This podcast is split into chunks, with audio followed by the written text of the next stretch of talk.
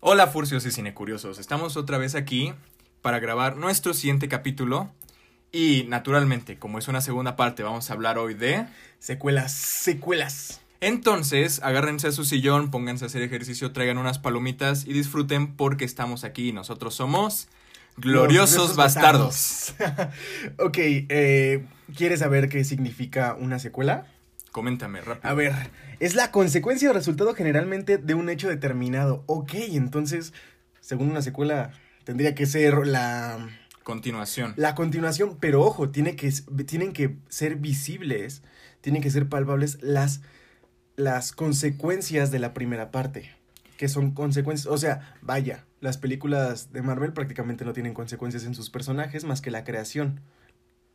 Pero es una historia que se va construyendo a partir de entonces ellas las podemos considerar como secuelas, pero para este capítulo no tomaremos en cuenta las películas que son continuación comercial, pero no en historia. Me refiero a las precuelas o a los spin-offs. Ellos no se van a tomar en cuenta para este capítulo. Ok, ojo.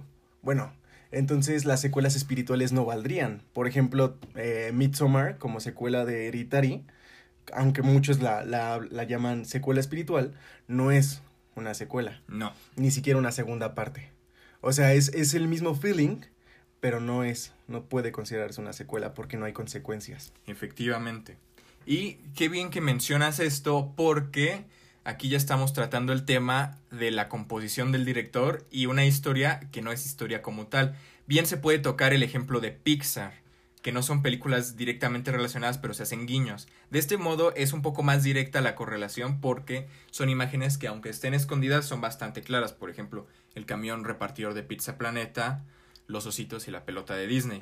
No, son, no, no pueden ser consideradas secuelas. Pero también se van muchas teorías que arman una historia toda alborotada. Porque sí como- podrían ser consecuencias, ya que, por ejemplo, que este Cars podría ser consecuencia de Wally.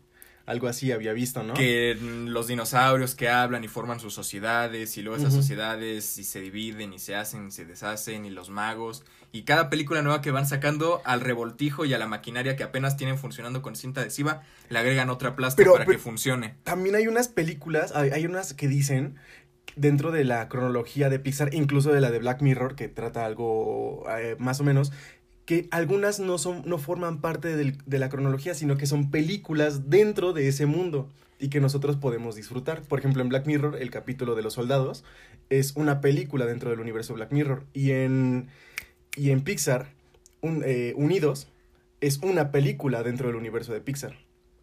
No forma parte de la cronología. Exactamente. Tienen relación, ellos tienen una relación indirecta que no tiene que ver con la trama. Y en el ejemplo que mencionas de Midsommar y de Hereditary, tienen una relación en forma y en ejemplo, pero no tienen una conexión necesaria.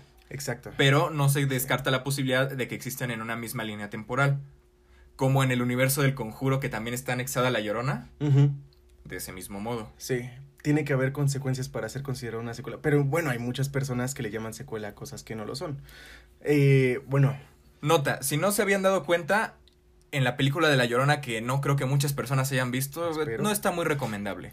No. Sale el mismo padre que sale en las películas del conjuro y le dice a la señora García López Sánchez de la bendita Concepción, yo conozco a un par de expertos que se encargan de estos problemas paranormales y dice, no, yo con Tuco Salamanca la armo para resolver este problema. Cierto. No lo necesito, padre, gracias. cierto, cierto. Wow, ¿cómo terminan? Oye, me acabo de enterar de que el, ac- el ya ves que existe metástasis en Colombia. Sí. Este, el que interpreta a Tuco es Damián Alcázar. El que, eh, el Benny de El Infierno. O sea, el, el mejor actor mexicano, o uno de los mejores por lo menos, es un personaje. Ya no importa si es Tuco o cualquier otro, es un personaje en Metástasis. O sea, bueno, Breaking Bad tiene su propio logro. O sea, es una serie estadounidense que, que, que, que los latinos nos gustó tanto que la hicimos, que quisimos hacer nuestra propia versión. Bueno, si generalizamos no- latinos como nosotros. nosotros. Latino todo lo que está. Definición la los mexicanos de Trump. Está de Estados Unidos para abajo y tiene piel morena. Oh, vaya, no, no me sabía esa. Ah, oye, espera. Empezamos el podcast, pero no hemos hablado sobre nuestras redes sociales. ¿Cómo te podemos encontrar, amigo? Exacto. Yo estoy como Derek Márquez y tú cómo te encuentras? Como Isaac con doble C punto Loida con Y. Ah, igual, bueno, eh, cualquier cualquier situación, bueno, lo- la, la pueden encontrar en nuestro en, nues- en el inicio de nuestro podcast como descripción. Pero entonces, ya dejando esto así, em, también como, como secuela, podríamos, podríamos decir que es una lesión o afección que surge como consecuencia de una enfermedad o un accidente. Ok. Como las películas de Rápidos y Furiosos, ¿no? Ver las películas de Rápidos y Furiosos es un accidente. Es un accidente, sí. Y ¿sabes qué es peor? Es un accidente y vuelves a tomar. Es un accidente del que no aprendes. Pero, pero de todos modos, de repente las puedes disfrutar, ¿no? O sea, es como- Están entretenidas, pero, pero, pero, pero, no les tienes que pensar. Es como, prendes el auto, apagas el cerebro y ya, tú déjate manejar. Exacto, sí, o sea, ese, ese es el chiste, ¿no? He aprendido a, a apreciarlas como lo que son, o sea, sí son, son películas que no aprecio tanto. No, más bien, no, no, no puedo absorber algo de las películas, pero, pero al menos aprendo, ¿no? De qué es lo que le gusta a la gente ver. En esta saga tratan al público como a los carros. Simplemente los manejan a su gusto, los chocan, los suben, los aceleran, los frenan, hacen todo lo que tengan que hacer para que estén divertidos, pero algo indispensable, siempre están ahí. O, ah, o, por ejemplo, sí es cierto, quería contarte, quería preguntarte esto. ¿Tú ves una tercera parte como una secuela de la primera? ¿O, la, o tienes que a huevo decir que es la secuela de la secuela?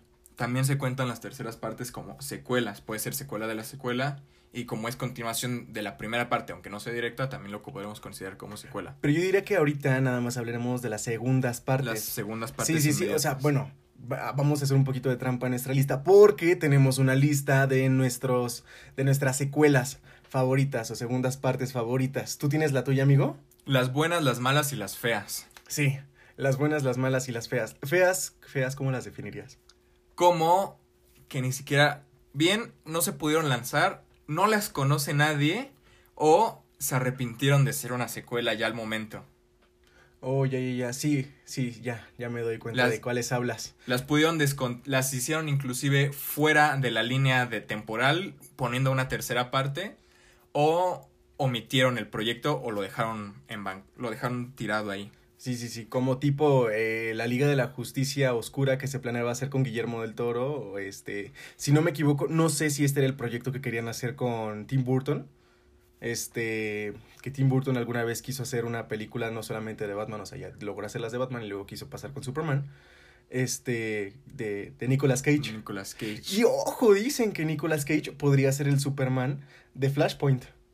Es una noticia que, que, que queríamos decirles. O sea, bueno, sí, somos fanáticos también del mundo de los superhéroes, a pesar de que, bueno, no los, tal vez no, al menos yo no los apre- no aprecio tanto esa cultura de películas de superhéroes. Hay una que otra película que sí me encanta y definitivamente veo y consumo. Este. Hoy quería hablar de, de, de un tema aquí en específico. Series. Series. Una serie como secuela. ¿Qué te Toda la serie completa como secuela.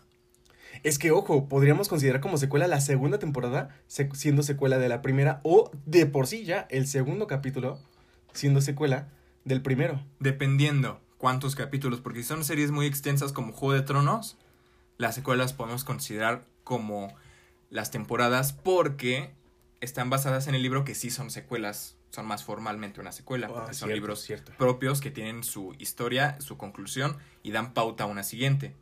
Entre capítulos la línea no está muy bien definida porque sobre todo en la televisión y actual va tan corrida la trama que los capítulos solamente seccionan para comerciarlos, pero no son autoconclusivos. Tal vez en las series animadas sí funcione esto de la autoconclusión, aunque vayan encaminado a una trama, pero ya en las series actuales, bien sea Breaking Bad, Juego de Tronos, la, se- la serie va tan continua que recortarla nada más es para tú unirla sola. Y eso lo puedes ver con que te avientas todos los capítulos de corrido y no notas gran diferencia, solo notas la trama. Sí. Aunque sea bueno como, como Dark, ¿no? Este, es, es una secuela, pero al mismo tiempo una precuela su siguiente temporada. Y todo es un mega rollo. Pero siempre contando con una temporalidad plena. O sea, no sé cómo explicarlo, pero vaya. Este. Mejor ahorita no vemos de Mantiene Dark, acorde una temporada. Sí. Sí, Oye, es muy complejo para y- hablarlo en un solo capítulo. Y también una, una serie secuela muy hablada el año pasado, porque bueno, y incluso fui yo de los que se emocionaron tanto cuando salió esta y es del mundo de los superhéroes, Watchmen, que es secuela no de la película, sino del cómic de, de Alan Moore. El cómic.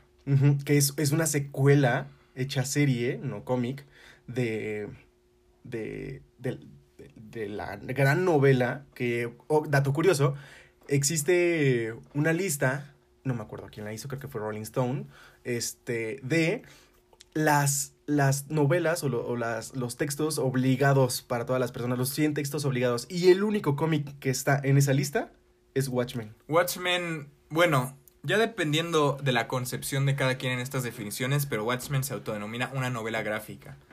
Ya ni siquiera es una revista caricaturesca de cómics como en los inicios. Watchmen es el proyecto de una novela gráfica. Lo puedes googlear y estoy casi seguro que aparece.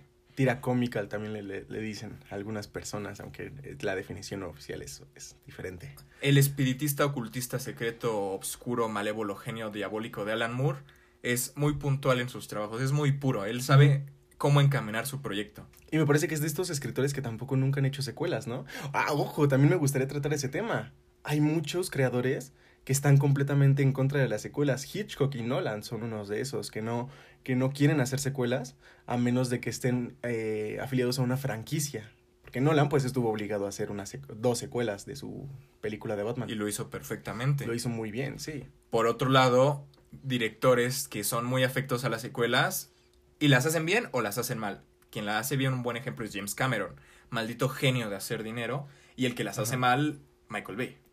Sí, Ridley Scott, que pues parece que a todas sus películas las quieren hacer, les quieren hacer secuelas. En, en realidad, casi cualquier director de películas este, hechas para cine, para, más bien para, para hacer dinero, son afines a las secuelas, ¿no? O sea, vaya, cualquier director de Disney va a tener que trabajar una segunda vez, muy probablemente, a veces no, en una secuela de su propia película, porque ya sea porque tuvo, tuvo un contrato desde antes de acabar de hacer la primera película o porque no quiere que toquen un producto que él mismo hizo, que fue lo que pasó con Steven Spielberg y Indiana Jones, que por más que hubiera una siguiente parte de Indiana Jones, Spielberg no quería que tocaran su saga. Y esto ya toca un poco cómo las empresas se pelean con las libertades creativas que pueden tomar los directores. Y ahorita que estamos hablando de directores, por si no los conocían, los, los recapitulo. Christopher Nolan es muy conocido por hacer muy buenas películas, la saga del Caballero de la Noche, por ejemplo, Interestelar y la favorita de muchos, Inception o aquí en Latinoamérica El La Origen, que no me termina de convencer el nombre en español, Michael Bay, El Señor Explosiones, Que incluso, o sea, Mr. Tultepec, quien hizo las películas de las Tortugas Ninja, Transformers, ajá. y tú mencionaste... Eh, no, de que, yo quería decirte de que eh, Christopher Nolan es un, es un director al que toda la vida le quieren pedir secuelas porque este, este tipo es muy amante de dejar finales abiertos. Es muy, muy amante de dejar así las cosas como a, a la mitad, pero a propósito. O sea, no es que la película no haya podido ser acabada como muchas películas este, independientes. Y precisamente por esto es por lo que creo que no le gustan las secuelas, porque él quiere dejar una apertura y al hacer tal das camino a que las personas hagan su idea, su propio final de la película o la interpreten a su modo y ese modo en el que el director se comunica con el público y hacerlo pensar y involucrarlo en la película es lo que hace que tenga tanto éxito.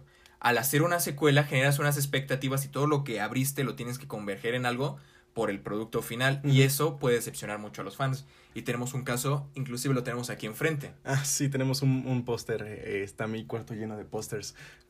Ajá. Batman v Superman. Batman Ellos v tuvieron una estrategia que podría ser buena, pero le salió el tiro por la culata. Generaron tantas expectativas, inclusive podría decir que esta película es casi Andrés Manuel López Obrador en campaña de las publicidades. Uy, uy, uy. ya estás tocando dos cosas que a na- nadie puede tocar en un podcast, amigo. Una, Andrés Manuel y Batman v Superman. No, generas mucha... A lo que me refiero es que pasaron mucho tiempo en campaña y es algo que nadie me puede discutir. Nuestro presidente, como tuvo muchísimo tiempo haciendo campañas, intentando, intentando, la película llevó muchísima publicidad y estuvo tanto tiempo haciéndose publicidad, publicidad, publicidad, nos generó tantas expectativas que al momento de verla no las cumplió y se vino abajo ella sola. Ese es lo que pasa con el, el llamado hype, ¿no? Cuando el hype te mata la, la, experiencia. Ya ahí, si algún día llegamos a hacer un tag de, de cinéfilo mamador, pues ya hablaremos de la película que más nos ha decepcionado. Yo, definitivamente, Batman v Superman. Pero en su momento era porque era un, un fanático de, de las películas de superhéroes muy, muy apegado a este mundo. Ah, bueno, entonces te quería comentar esto. Muchas personas consideran que una película, una secuela, necesita eh, que, que dos cosas. Una, que sea consecuencia de la anterior, de, de, o de las dos anteriores, o de las que sean, pero que se pueda sostener por sí misma al mismo tiempo. Ahí tenemos el ejemplo del padrino, que pudiste haber bien haber visto o no la dos, pero la, perdón, la primera con Vito.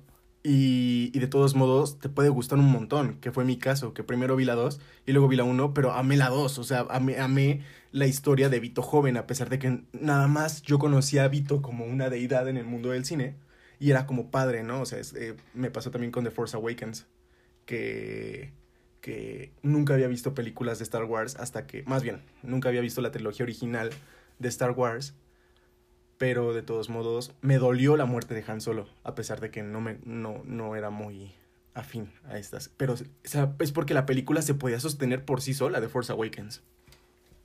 Ok, entonces, ¿qué te parece si entramos de lleno en nuestro top de películas una vez que mencionaste El Padrino? Ah, bueno, sí, este, vamos a mencionar nuestro top de secuelas en películas, porque también vamos a hacer un pequeño paréntesis ahí para Videojuegos. videojuegos, este, barra también, no sé, otro- otros medios, que es una sorpresita ahí. Eh, no sé si coincidimos en esta, pero a mí me encantó Hannibal. Hannibal como secuela de El silencio de los inocentes. Ok, cuéntanos un poquito más de por qué, qué conceptos rescatas de esta película o por qué dices que es una película que puede ser bien tan buena como la primera o inclusive mejor. ¿Te atreverías a decir que es mejor? No, no, no me atrevería a decir que es mejor. Este, definitivamente nada más es mi gusto, mi, mi propio. Sí, ahí tengo el libro. Sí. Lo vengo observando. qué- qué Sí, ahí tengo el libro de Thomas Harris de Hannibal. Y justo abajito dice, este, del autor de El silencio de los corderos. Exacto. Este, bueno, Silence of the Lambs. Entonces, me gusta mucho eh, el tono que mantiene durante prácticamente toda la película. Este, Hannibal huyendo. Que bueno, la primera película del silencio de los, eh, El silencio de los inocentes te mantiene este, con mayor interés en Hannibal que en Buffalo Bill. Pero, y ya, y ya esta película de Hannibal ya te dice, soy yo, es una película del personaje más interesante. No mostrándote como precuela, no mostrándote su origen, a pesar de que antes de que yo la viera, no sabía que era una película secuela. Yo pensé que era una película de origen. Porque había escuchado que, que El silencio de los, inocente- de los inocentes tenía una precuela, pero yo no sabía que esa precuela era, era Dragón Rojo y no Hannibal. Entonces, ojo, también tiene algo muy interesante. Es de Ridley Scott, la película de Hannibal. ¿Nos puedes mencionar un poquito más de esta filmografía o un pequeño paréntesis de este director para quienes no lo conocen? Ridley Scott es Gladiador, bueno, el director de Gladiador. Es el director de ahí la primera parte de un póster que tengo de aquel lado, Blade Runner. Este, tengo el póster de Blade Runner 2049, que es, ojo, también voy a hablar de esa película porque también es una de mis secuelas favoritas, no dirigida por Ridley Scott. Porque también Ridley Scott tiene esto de que yo hago mi película, pero tú diriges la secuela. Que también le pasó a Alien, que la primera es de, de él y la segunda es de James Cameron. Mr. Secuelas. Sí, James Cameron, Mr. Secuelas, así es. Es un director que, que hace películas muy entretenidas, pero que en muchas ocasiones no dejan de ser buenas. O sea, siguen siendo muy, muy, muy buenas. Y además está muy comprometido por su obra porque cada vez que quiere hacer un superproyecto trata de innovar lo más posible. Ujú. En Avatar buscó No, no, no, no, la no, no, tec- no, no, ese es, eh, espérate, espérate, hablamos de Ridley Scott.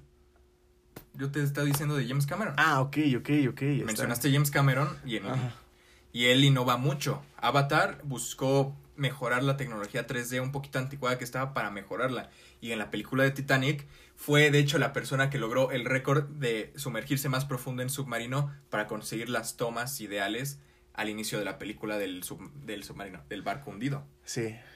Eh, bueno, entonces aplicaríamos con los dos, cineastas que hacen películas buenas pero que no dejan de ser entretenidas. Aunque James Cameron sí es un poquito más afín a lo palomero. Según, o sea, por, desde mi punto de vista es un poquito más hacia lo palomero y Ridley Scott es más, más... Más profundo. Más profundo, sí. eh, dime tu primera película de tu lista. Mm. Yo te voy a mencionar una animada, porque estoy casi seguro que en la, en la tuya no tienes ninguna película animada. Kung Fu Panda 2. Kung Fu Panda Porque hicieron muchos aciertos. Primero, le pudieron dar una buena continuidad a la película, uno. Porque cuando tienes la uno dices, bueno, ya me contaste una historia y el viaje del panda, cómo va creciendo y aprende kung fu y derrota a su enemigo final. ¿Qué más me puedes contar? Y esto es un punto muy importante que tomar en las secuelas. Cuando ya contaste mucho, ¿qué vas a continuar? Entonces yo creo que hay un buen medio o un buen camino que puedes seguir cuando quieres construir una historia. Definir al personaje, su origen, su inicio y un crecimiento. Para la secuela, elevarlo y llevarlo a un trasfondo donde pueda o conocerse más él mismo, mejorar sus habilidades o abrir un mundo nuevo. Y la tercera, poner una decadencia de la que pueda surgir para ya quedarse en un punto nuevo. Muy recordándonos a lo que es el viaje del héroe, pero continuado a tres películas, aunque en cada una tiene el suyo propio. El monomito. ¿Podrías explicar qué es el viaje del héroe en poquitísimas palabras? El viaje del héroe, según Joseph Campbell, citando su libro Del héroe de las mil caras, es un concepto que tenemos para seguir la historia de todos los personajes o la mayoría de ellos, donde te presentan a una persona cualquiera, donde te puedes empatizar en un mundo ordinario y un viaje a través del mundo extraordinario donde tiene que pasar muchas pruebas, conoce personas, supera un reto y regresa como en forma de círculo, pero mejorado. Kung Fu Panda, retomando otra vez, mejora incluso la animación porque entre los años en los que se salió, hubo un disparo en el CGI y se pudo mejorar en la calidad de la animación. Luego toca un tema más profundo y es un poco más oscura la película, porque menciona ya conceptos más fuertes, la guerra, los intereses y el conflicto personal del villano, y es un punto muy fuerte de la película, porque le dan mucho protagonismo al villano, tanto así que la película inicia con él y te muestra en sus convicciones y te plantea un mundo donde él tiene su propósito y se tiene que enfrentar al panda para lograr un desenlace que es muy bueno, con buenas secuelas de acción, cine y chistes muy buenos. Y justo este, esto de el monomito, el llamado monomito, es muy afín a las secuelas también, ¿no? Porque incluso muchas de, seguramente también de tu lista, tienen este, el monomito como, como estructura de narrativa, ¿verdad?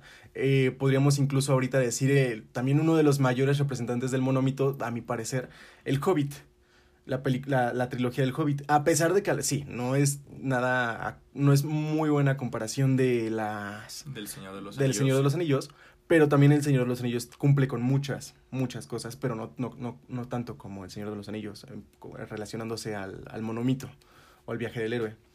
Porque Bilbo Bolsón cumple, cumple más con el monomito que Frodo. Y aquí es donde lo que yo quería decir, me, me, gusta mucho El Señor de los Anillos y es mi segunda parte favorita, pero no quiero hablar tanto de ella porque ya luego hablaremos más en, en algún podcast de, de por qué tanto me gusta El Señor de los Anillos. Que es una película que puedes ver muy bien actualmente. Ya puedes empezar a notar unas cuantas sombritas detrás de Gollum que te hacen notar, eh, que te hacen distinguir lo que es CGI y lo que no, pero de todos modos sigue siendo muy, muy, muy disfrutable. Haz la voz de Gollum. En la voz de Gollum. Hazla. A ver. ¡Mi precioso! Uh, es, ¿Sí? ¿No? ¿Sí? ¿Sí? ¿Sí? ¿Sí? Es, que, es, que también estaba la, la otra, la, la, de inglés, que es... My precious. Buenas. Ok, sí es. Ya, yo sé que la hago mejor que esto, pero ahorita estamos con, con el podcast. Ya luego tendremos más tiempo, ¿vale? De, de hablar de, de Gollum y de cómo pegó mi infancia y cómo me hicieron bullying cuando hacía esta voz. A ver, este, yo ya hablaré del Señor de los Anillos, mejor prefiero que tú cuentes tu siguiente película, porque yo no quiero hablar tanto del Señor de los Anillos. Ya está en mi lista, pero prefiero que tú me digas la siguiente de la tuya. Ok. Ahora vamos a los superhéroes. Pongamos pie en una. Y no te voy a robar algo que tú tienes ahí pensado. No, no, Yo no, voy a sí, hablar sí, de- coincidimos, hablamos ya los dos de esa película. Ok. La triada perfecta de secuelas de superhéroes. Los tres, los tres magníficos, inclusive. Que muchos consideran son la mejor película de sus respectivos universos o sagas. Más allá del propio superhéroe. Ajá. Me estoy refiriendo, ya saben ustedes, Spider-Man, El Caballero de la Noche y No me digas que el soldado del invierno. El Soldado del Invierno. Exactamente. Ahí tenemos también un póster, ¿verdad? Del soldado del invierno. Exacto. Sí. Eh, ¿Qué me puedes contar? Eh, ya de Dark Knight ya, ya podríamos decir muchas cosas, pero la menos valorada de estas tres. La, la- la menos comentada, porque bueno, eh, Spider-Man todavía es muy comentada por adultos, este, pero El Soldado del Invierno todavía no es una película tan comentada por, por todos. O sea, sí es una película que se sabe que es la mejor de Marvel, pero no es. No. No es la más comentada. Dime, ¿qué me podrías decir del Soldado del Invierno? Recuerdo cuando la fui a ver. En cartelera no había nada mejor y como era de Marvel dije, bueno, ¿es esto o alguna película rara poco conocida que nunca oí de hablar, muy comercial, de chiste, lo que sea? Muy dispuesto, caminando, llegando al cine, me senté y puse sin ninguna expectativa a ver la película. La primera del Capitán América está bien, pero no Entonces, puedes ¿no la vi- decir que es grandiosa. A ver, entonces sí la viste en el cine? La del Capitán América 2 sí. Ah, ok. Y la 1 también. Cuando fui a ver el Capitán América 1, lo vi y dije, bien, está, está bien, el villano está bien, el Capitán América está bien, pero esta es una película como de escalón. No es mala, pero te dice, va a venir algo mejor. Entonces, es, estamos preparando y vamos a hacer la talacha final para presentarte un gran proyecto. Pero lo que funciona del Capitán América es que entra sin expectativas. Porque el Capitán América a inicios de siglo era un héroe poco conocido, inclusive se hacían muchas burlas de él por el lado patriota americano que representaba. Pero Marvel le supo dar un buen tratado a él y vendernos el personaje correcto y una interpretación moderna bien de lo que podría ser el Capitán América. Perdón, una interrupción. Dices patriota y me acuerdo de Joker golpeando a Red Skull diciendo, este, podré ser un villano, algo así, podré ser un villano, pero soy americano. en el crossover que hicieron, en un crossover que hicieron DC y Marvel. Joker golpeando a Red Skull. Ajá. Continúa con el, el héroe patriota. Entonces, lo que hace el Capitán América es funcionar sola. Presenta sus propios personajes, tiene sus propios problemas, y algo que puede ser un poco criticado de por qué hay una amenaza a nivel mundial y no recurren los Vengadores, es porque esta película es muy independiente, se vale mucho por sí misma. Maneja un tema nuevo. ¿Por qué? El Capitán América no es superpoderoso, no tiene poder infinito y es bastante limitado aunque sea un superhéroe. Y esto mismo le da una facilidad muy versátil. Porque, bueno, si tienes a Hulk, tienes que poner muchas peleas, cosas impresionantes, que esté a la altura de la fuerza de Hulk. Si no pones una amenaza tan grande como el héroe, la película no va a tener mucho sentido. Entonces, como el Capitán América no es tan poderoso, solamente tiene las habilidades que requiere, lo puedes poner muy versátil. Y este toque de espías, conspiraciones, me pareció muy bien. Y aunque se tocó muy poco a fondo a Hydra en las películas, y ya se rescató en las series, pero se hundieron totalmente, Sí. en esta película se puede notar lo bien que se puede hacer, además de que tiene un casting genial. Por ejemplo, tenemos al reconocidísimo actor Robert Redford. Oh, Robert Redford, que justo creo que también interpreta a, a el presidente dentro del universo de Watchmen. Este güey es presidente en ambos. Y es, sí, es, es un muy buen actor, incluso. Sí, eh, te quería preguntar algo muy importante. Este, ¿cómo, cómo tú, tú puedes ver las películas, este, las secuelas, a pesar de que sean muy parecidas a sus anteriores partes? Sí, porque siento que tiene que haber una unanimidad. Tenemos que estar hablando el mismo idioma, aunque lo podemos estar maleando un poco, pero tiene que tener cierta coherencia todo el hilo. Si vemos, haciendo otro ejemplo de película de superhéroes, la saga de Thor, es muy poco consonante.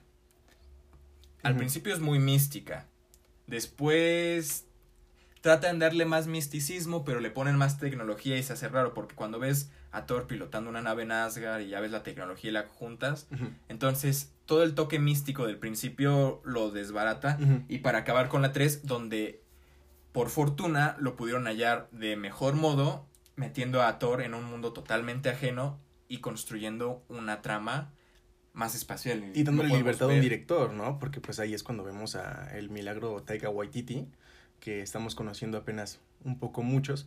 Este, más bien, o sea, estamos conociendo un poco de él, muchos de nosotros, porque bueno, que dos películas que podemos mencionar cual- o tres proyectos que podemos mencionar de él que, que varios ya conocemos, que son Thor Ragnarok, este Jojo Rabbit. Jojo Rabbit y What We Do in the Shadows. Esta serie de vampiros que es un mockumentary buenísimo, buenísimo, buenísimo. Eh, entonces, te quería decir algo. Yo, los, las películas, me, las disfruto mucho cuando manejan un score musical. un score musical. Este. Una musicalización muy parecida entre ellas, pero lo que me gusta mucho es cuando la paleta de colores cambia entre película y película. No sé, o sea, por ejemplo, yo veo la primera película de Batman como la, como la película amarilla. La película amarilla, no, no solo por el póster, sino por el contorno que maneja Gótica en, es- en esa película. Este, ya sea también por la capucha de, de este, de Scarecrow. Y, este, también la, la veo un poquito blanca, porque es una película de nieve, o sea, la- su paleta de colores la veo así. La segunda la veo como la más negra, pero también con morado y verde, ¿por qué? El guasón. El guasón, así es. Cuando, cuando la- el guasón a- aparece en cámara, su cara, su cuerpo, su, su figura representa más de la cámara que Batman. Y ya luego la tercera película de Batman la veo como la, la película más, más gris. Más gris. Y hasta, no sé, creo que la caracterizo tanto por su, por su villano, pero también es la más negra. Este, entre gris y negro. Eh, más bien, o sea, es una paleta de colores. Al final hay más de un color, obviamente. Eh, no es una película de Wes Anderson o, o no es eh, México. según los gringos. según los gringos, así es. La última película de, de El Caballero de la Noche es, es negra, ya sea porque casi toda la película se suscita en escenas nocturnas, o gran parte de la película se sitúa en escenas nocturnas, y porque también juega un papel muy importante tanto este personaje que no me acuerdo muy bien cómo se llama, pero es Robin esencialmente, y Catwoman. Eh, entonces, no sé, ¿tú, ¿tú ves que una película, una secuela debe de cambiar su, su paleta de colores? Dependiendo el motivo que le quieras dar, porque todo tiene que cumplir un objetivo. Las cosas no pueden estar sueltas al azar. Todo tiene que estar perfectamente acomodado. Depende de la trama que me estés contando, pero tienes que tener rescatar algo de lo anterior, continuarlo, transformar, poner algo más y si planeas continuarlo, dejar listo para que se continúe y si lo quieres cerrar, darle un fin que se vea que está recortado, que es aquí termina. No me voy a dar una posibilidad a continuar si no se puede continuar. Es un camino que lo ves muy claro. Y dices, aquí ya no puedo avanzar. Y se quedó. Y todo el camino viene a mí y digo, qué bien. Es lo que viene de, la- bueno. de las personas que piden, por ejemplo, una secuela de Inception, ¿no? Sí, güey, o sea, una secuela de Inception te podría decir muy perfectamente qué es lo que pasó con los niños, que sí, sí, sí, Cop sí pudo, con, sí pudo volver a ver a sus niños, pero ¿qué trama vas a crear? ¿Qué cosa de dos horas vas a poder crear de Cop al fin con sus hijos? O Interestelar, o muchas películas así, secuelas. O sea, ¿cómo vas a hacer una secuela de Naranja Mecánica? Y cuando fuerzas a hacer una secuela, puedes caer incluso en el absurdo. Es el ejemplo de la casa de papel, ya pisando un poco el terreno de las series. Tuvo su historia entre las primeras dos temporadas con el atraco del banco. Salieron y todos felices. Sí, pero ahí ya debió de haber acabado, sí. inventarte una problemática de la nada para solucionarlo con lo mismo de la primera película ya no funciona. Sí. O la misma o la primera temporada en este caso. Y este recurso que me caga de las películas, eh, los flashbacks. Los flashbacks para poder responder a una pregunta. O sea, mejor construye, mejor construye desde el- lo previo.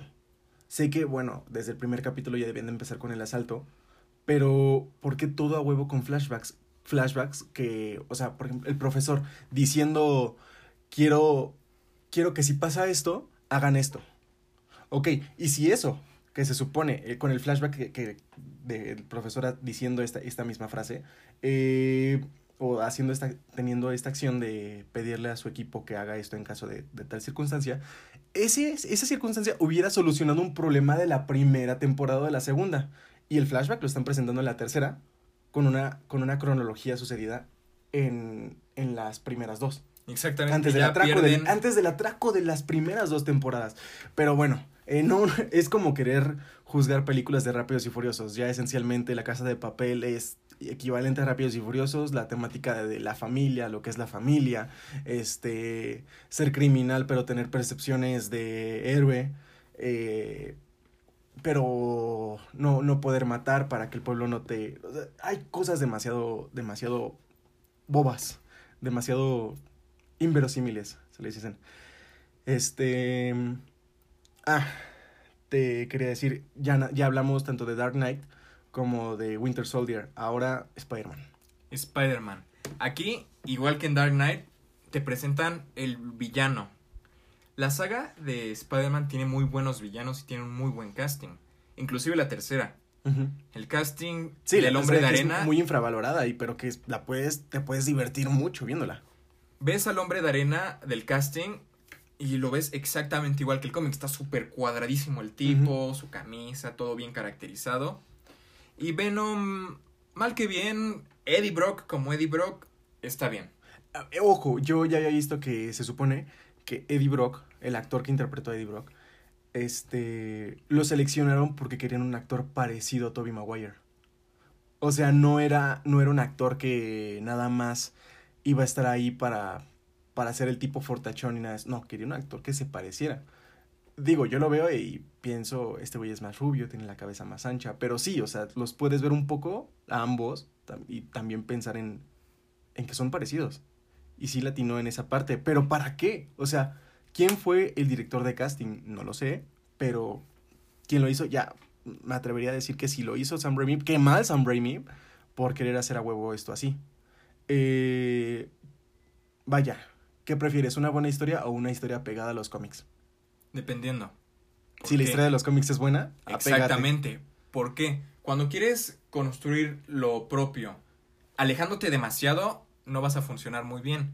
Pero si vas a copiar tal cual una adaptación que ya está hecha, no va a funcionar. ¿Por qué? Porque no puedes copiar algo que ya está hecho, no lo puedes hacer exactamente igual. Y si quieres algo idéntico, ve el original.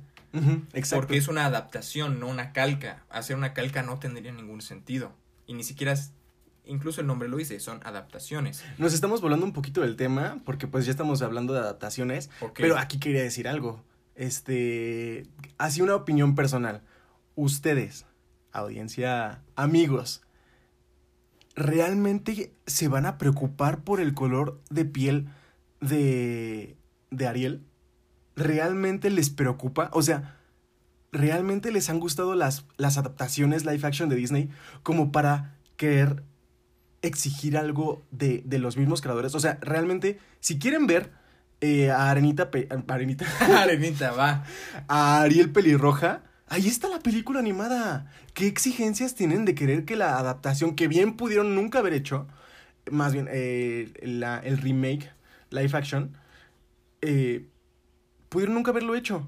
Pero ustedes ya que saben que lo van a hacer, eh, ¿por qué quieren que sea pelirroja? O sea, ¿realmente creen que va a salir una buena película de ahí? ¿Creen que realmente Disney, después de ya haber sacado Aladdin, Dumbo y El Rey León el año pasado, creen que vaya a sacar una buena película de La Sirenita? O sea, mi, mi fe en los, en lo- en los rem- remakes de, de Disney es nula. O sea, literalmente son malas, malas películas, son malas adaptaciones, son, son películas que están gastando a directores. A mí, a mí me molestó mucho saber que el director de Aladdin es Guy Ritchie.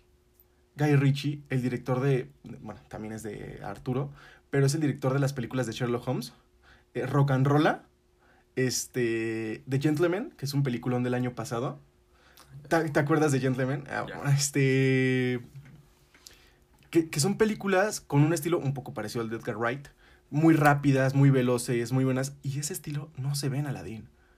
Y que sí, ¿por qué, ¿por qué escogieron a Guy Ritchie para dirigir una película de Disney? Es añadir una película pésima a la filmografía de un director. Y aquí podemos recoger abajo de las cobijas lo que barrieron de las películas animadas directamente al entretenimiento de la casa. Uy, sí, es- esas son, eh, hablando de las, las buenas, las malas y las feas. Estas son las feas. Estas son las feas, sí, este, el hecho de que una, una versión animada no sea conocida, más bien una secuela animada no sea conocida, y, y que estén ahí, que muchas personas te digan, ay, quiero ver la Sirenita 2.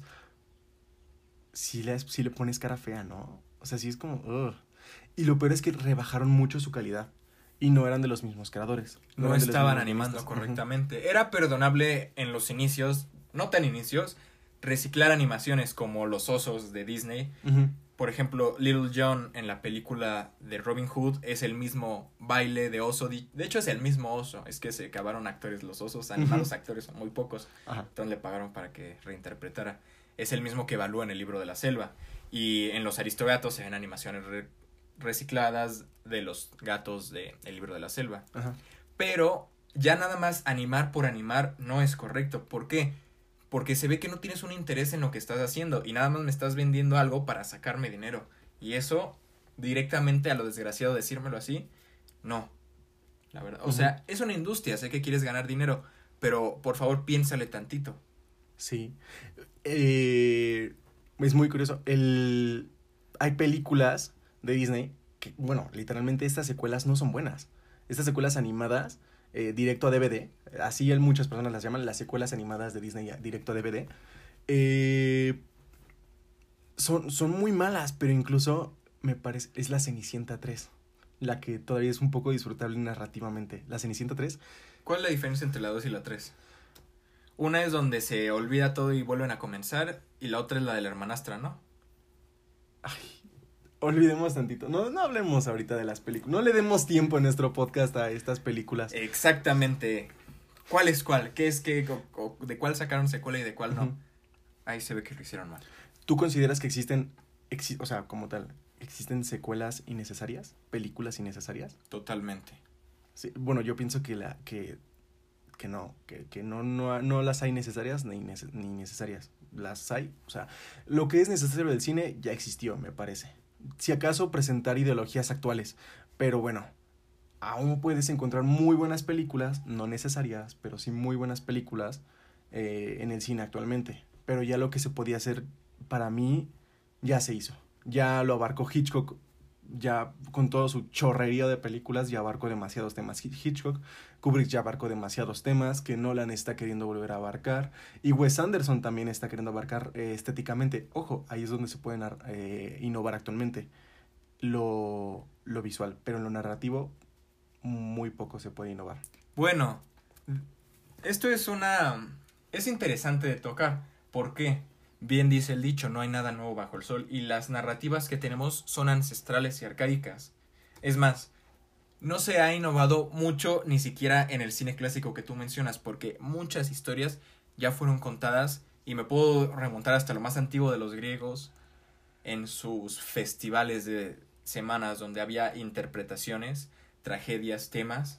Por ejemplo, el clásico mito del destino de un hombre que se enfrenta por un vaticinio de algún personaje y tratando de evitar su destino lo consigue, como vemos en Edipo Rey clásico griego, también lo podemos ver reflejado en las primeras dos de Kung Fu Panda que ya mencioné, e inclusive en películas un poco más serias. No sé si Dark, no me digas si Dark, no me digas, por favor, no, No, no, quiero no saber, no, decir, tampoco me sientes, no, no quiero saber. Sí. Pero son cuestiones que ya conocemos, pero tenemos un gran factor de nuestro lado. El público olvida. Y el conocimiento se tiene que perpetuar. Por ejemplo, a una persona que es nueva, acaba de nacer o acaba de entrar en el mundo del entretenimiento del cine y necesita, necesita consumir nuevas historias, no sabe nada, está en blanco, le puedes dar las cosas antiguas para él. Por ejemplo, nosotros somos un público de ya una edad sentada y tenemos la gran maravilla de poder vivir en una sociedad jeje, donde tenemos todos los recursos de toda la historia de la humanidad presentes para nosotros. Pero piensa, cada vez que olvidamos tenemos que volver a crear. ¿Es crear o es volver a excavar de la misma mina? Si bien los cambios sociales son abruptos y hay muchas personas que dicen que la inclusión y que los nuevos temas no tienen que ser mencionados, yo digo que sí, pero para otro público. Las personas que consumían entretenimiento antes son menos que las que lo hacen ahorita y son menos diversas. Y tarde o temprano se va a acabar ese consumo y necesitamos nuevos. Siempre tiene que estarse replicando, igual que el arte. Perpetúas lo que ya existe, lo transformas para los nuevos, pero siempre, como en las bibliotecas, tienes que estar encargado de cuidarlo. Y las personas que tienen el amor por lo que ya se creó, como tú. Son los encargados de perpetuarlo y distribuirlo. Hay una película malísima que se llama El Dador de Recuerdos, El dador de recuerdos, sí. pero tiene una temática interesante de esto que estoy es, hablando. es de esas películas donde el- en el estreno las chicas van con su libro, ¿verdad? Sí, Sí. las chicas rusas. Entonces, esta película trata de un mundo distópico después del apocalipsis, como tú siempre, donde la sociedad borra los recuerdos de las personas y las inhibe de toda sensación, y solo una persona, que obviamente se llama el dador de recuerdos, ni modo que se llame el surtidor de... ¿No tiene nombre? El surtidor de memoria, joder, Ajá. es el encargado de tener todo el conocimiento de la humanidad para aconsejar a los gobernantes, porque él es el único que puede sentir, recordar y todo lo que hace humano a una persona, por el contrario de las demás personas que viven en un mundo gris y totalmente anajenadas. Ajá. A ver, vamos a hacer una pequeña pausa en uno, dos, tres. ¡Acción! Ahora sí, bueno, nos quedamos en las secuelas. ¿Qué película entonces considerarías la secuela perfecta? La mejor película en secuela, desde tu opinión. Digo, yo, yo pienso en secuela y pienso en El Padrino 2. Pero porque, no sé, o sea, definitivamente es muy buena, aunque para mí en mi cabeza es, es una maravilla, tal vez porque la vi antes que la 1. Y la 1 no la disfruté tanto, la verdad. O sea, sí disfruto mucho las escenas con Vito, pero lo que no era Vito en la película. Incluso en la 2, voy a admitir, las escenas de Michael no me entretienen. Me, entre- me- me gusta más el avance de Vito hacia el éxito. Eh, bueno, yo te voy a decir una. Eh, de mis secuelas favoritas, definitivamente, 2. Yo opino que la secuencia por excelencia es el regreso, no, el regreso del Jedi. El El regreso. Imperio contraataca. El Imperio contraataca. ¡Ay! ¿Por qué? Porque esa es la película más famosa de la primera trilogía. Tiene los momentos más conmemorables, momentos tiene más acción. sí. ¿Más acción? Eh, Creo que sí. Pero, ¿Por qué Sao? Ah, porque, Sao, este, la primera película me generaba un una problemática, porque, o sea, me entretiene mucho el final, pero como tal, toda la película, o sea, todo, todo el inicio no me parece tan entretenido. Sí, son muchas piezas que, que vuelven el final una cosa impactante, muy, muy buena. Eh, si no me equivoco, uno de los guionistas fue Lee, Lee Lake Whannell, que es el director de uh, uh, Upgrade y El Hombre Invisible de este año apenas. Es muy curioso pensar en esa película como una película del 2020. Siento como que fuera del 2019. Sí, todas las películas del 2020 se, se recorren a 2019 porque este año nada se ha estrenado. De hecho, la única película que siento que es de este año es Sonic. Sí. Sí. Eh, entonces, se me hace una película que, así, ahora sí, toda la película es muy entretenida porque sientes la agresión de sus personajes, sientes cómo unos están, están, no están congeniando con otros, cómo uno quiere matar al otro, este... Entonces toda la película es más entretenida que la primera y su final también es impactante. Tal vez no tan impactante como la primera, pero toda la película es más entretenida. Toda la película es más, bueno, subjetivamente, la verdad. O sea, yo, yo pienso que la, segunda película me parece más, más completa, más, más repartida, más, una mejor repartición de escenas y de tensión, incluso. Eh, y bueno, me parece que ya fue la, la penúltima buena de esa saga, porque la verdad ya a partir de la 4 ya no me empiezan a gustar casi nada las películas. Es muy entretenido, sí, ver muertos y como la sangre y todo, las personas aplastándose. Pero de trama no hay nada. Si quieres ver trama y sangre, pues ve Mártires. De ma- recomendadísima. muy buena, muy pero buena. del 2008. La del 2008, porque dato curioso, hay una, hay un, hay una versión, una adaptación a América, este, de un director estadounidense que la hizo, la hizo, pero horrible. O sea, la hizo todo lo, lo gráfico y lo pesado, no solamente lo gráfico por eso, o sea, lo pesado de la trama, lo quitó. Lo quitó, o sea, quitó su esencia, quitó su, su forma. Este. Entonces, no me, no me gusta Mártires del 2015, me parece que es del 2015. Paréntesis cultural. Mártires es una película, la de la original, Ajá. donde vemos al inicio Una un- trama. Una trama Ajá. donde tú puedes pensar, bueno, la película puede tratar de esto y está bien, Y al final es no. impactante. Y puede que sí, puede que no. Y está jugando contigo en ese aspecto, ¿no? Exactamente. No podemos decir mucho de la trama porque la trama en esencia es esto. Pero es muy recomendable de ver si quieres ver algo de exploración de la persona mediante el sufrimiento y es muy gráfica. Si quieres ver sangre y algo que te haga sentir que te arrancan la piel de los ojos, esta es una película Los ojos correcta. tienen piel. La córnea. Que te arranca... Que te arrancan la córnea de los ojos. Sí, eso. Bueno, en sí, Mártires es un, es un peliculón y tiene su tipo secuela espiritual llamada eh, Incident in Ghostland, que también habla sobre dos mujeres eh, teniendo que pasar por un suceso de sufrimiento. Eh, bueno, ya no hablaremos de esto, de secuelas espirituales. Ahora, Sao. Eh, ahorita ah, es, la, es una de las películas que más me emocionan para el 2021, Jigsaw. ¿No se había estrenado ya? No, Jig- no, perdón. Eh, Spir- Spiral. Spiral, que es la de Chris Tucker. Chris Rock. No, no, no me acuerdo muy bien. Es el que estuvo en los, como en los Oscars. Que fue el presentador de los Oscars. Este carnal ahora va a ser un, un investigador. Y también hay un actor muy importante por ahí. Ya tiene un rato que no veo el tráiler. Pero es muy entretenido. Es muy entretenido ver el tráiler como tal. Eh, se lo sugiero, el tráiler de, de Spiral. Se ve que es una película que ya va a comprometerse más porque viene de un fan de la saga. Y yo la veo bien, yo la veo muy bien porque se, hace más, se me hace más policíaca, más a lo David Lynch. No, perdón, David Fincher. Hay un chingo de Davids en, en Hollywood. Busquen, métanse a Netflix y pongan David. Y todos los Davids que les, va- les van a salir son directores. Y esos directores son como 20, 30 directores en, en Hollywood llamados David. Lynch, eh, Ayer, eh, Ahora, ahora sí, dime, una, una, la, la siguiente película en tu lista. Shrek. Shrek 2, Shrek 2. ¡ah! ¿Sabes? O sea, es una muy buena película, pero a mí me, me, me choca el mame que se hace alrededor. Estas personas que nada más publican cosas como, ay, ya me dieron ganas de ver Shrek 2. Shrek De nuevo, 2. O sea, Netflix, Netflix. ¿Qué Ajá. quieres ver? Shrek 2. y, po- y haciendo un drama cuando la quitan de Netflix. Güey, ya la has visto 40 veces, sí, pero hay un chingo de películas animadas. Hay, eh, Estudio Ghibli está esperando porque lo veas, porque disfrutes todas sus películas. Y tú nada más ves Shrek 2. O sea, sí es una buena película, pero ¿por qué chingados tienes que andar viendo Shrek 1 y 2 a cada rato?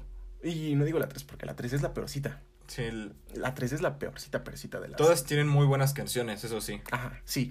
Pero la verdad sí me choca ese mame de que. Se, de que se supone que Shrek era ese soy único y detergente o única y detergente a comparación de los únicos y detergentes. Y ahora ya todo mundo Son Shrek. son, son Shrek, sí. O sea, ya me, ya me choca eso. Y, y te arruinan un poquito la experiencia. ¿Y qué opinas de los memes de los Shrexicans nuevos? Ay, Del, de la fiera buchona. La fiona buchona. no me da risa. Yo sí me identifico con esos memes. O sea, sí se siente palpable ese, esa sociedad que nos rodea a los Shreks, los Shreks tercermundistas, pero... Porque somos tercermundistas. Lo que me gusta es cómo la, nuestra propia sociedad se dispara entre ellos. Se burla de ellos mismos. Sí. reconociendo sus debilidades. Pero menciono Shrek 2 porque quiero dar pauta a algo muy bueno que tiene DreamWorks de sus secuelas Sí. directas. Sí, sus secuelas, las secuelas de DreamWorks creo que sí son muy buenas. Ah, ah, tú dijiste hace rato que no tengo una película animada en mi lista. sí tengo una, una secuela animada en mi lista. How to Train Your Dragon 2. ¿Cómo entrenar a tu dragón 2? Es un peliculón. Es la mejor de las tres películas, a mi- en Sí. mi opinión. Me acuerdo, tengo una experiencia con esa película. Eh, fui al cine con mi mamá a verla. eh, fue el día del estreno, si no me equivoco. Y bueno, pues la sala estaba llenísima.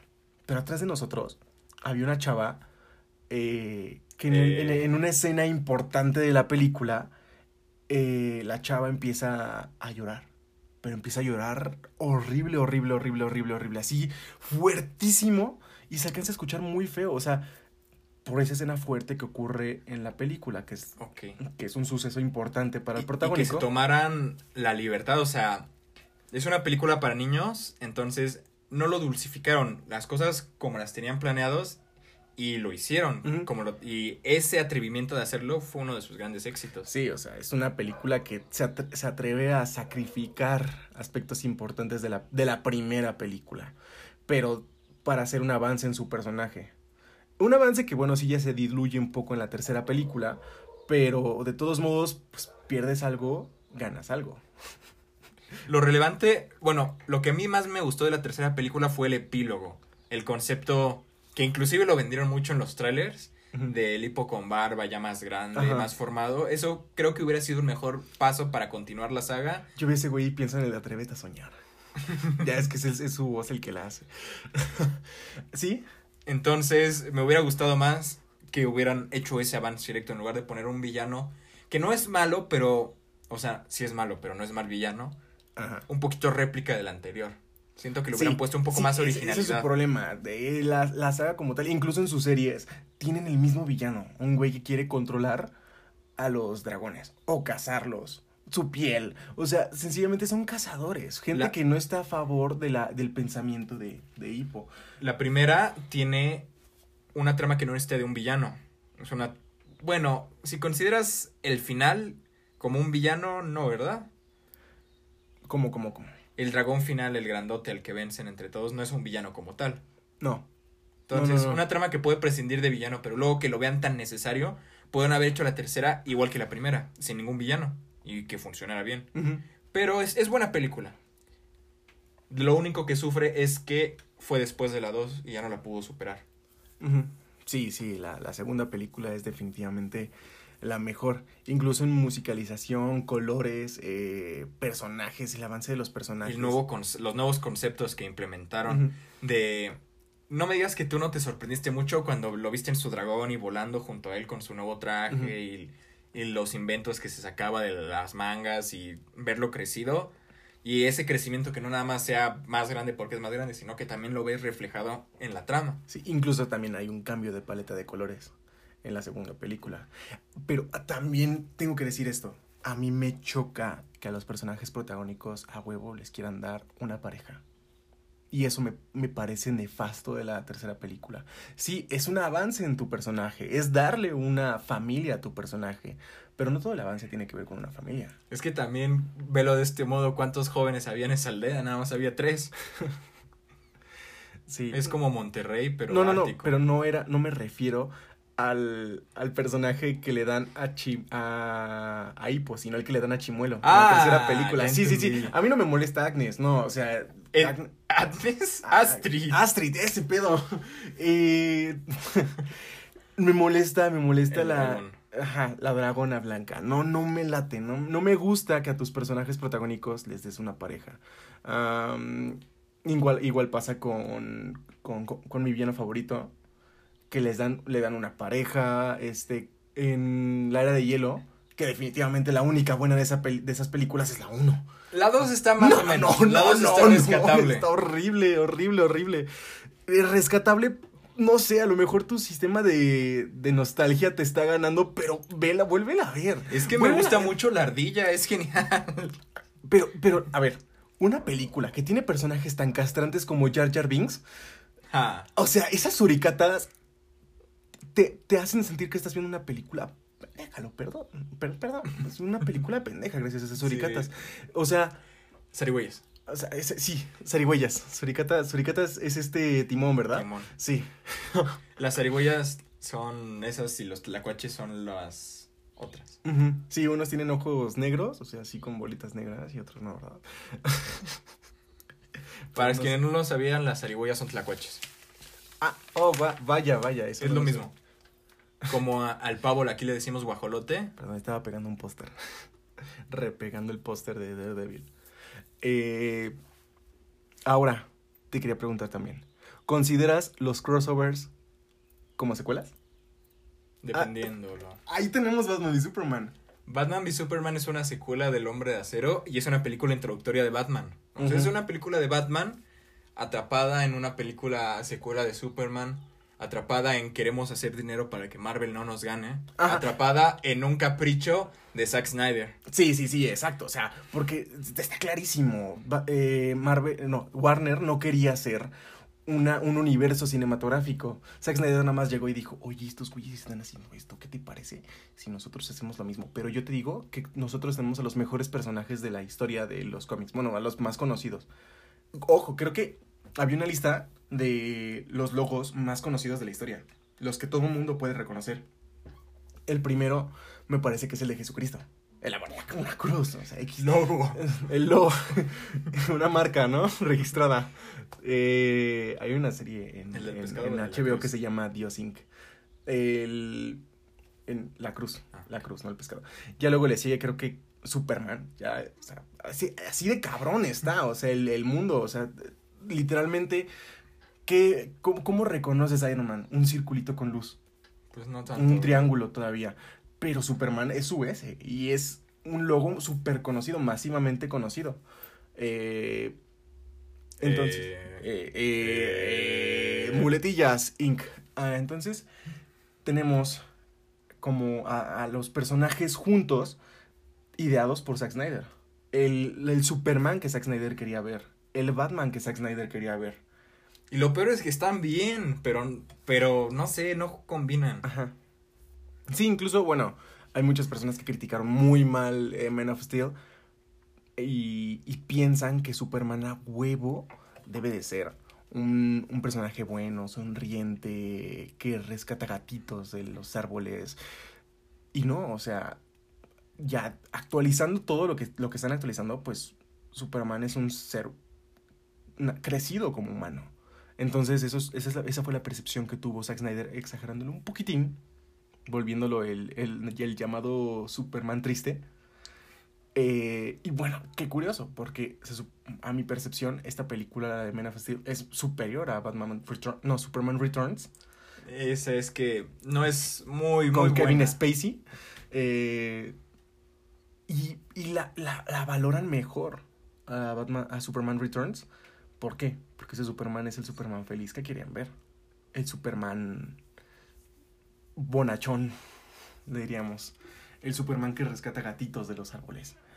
Ahora, este, otra, otra segunda parte de tu lista.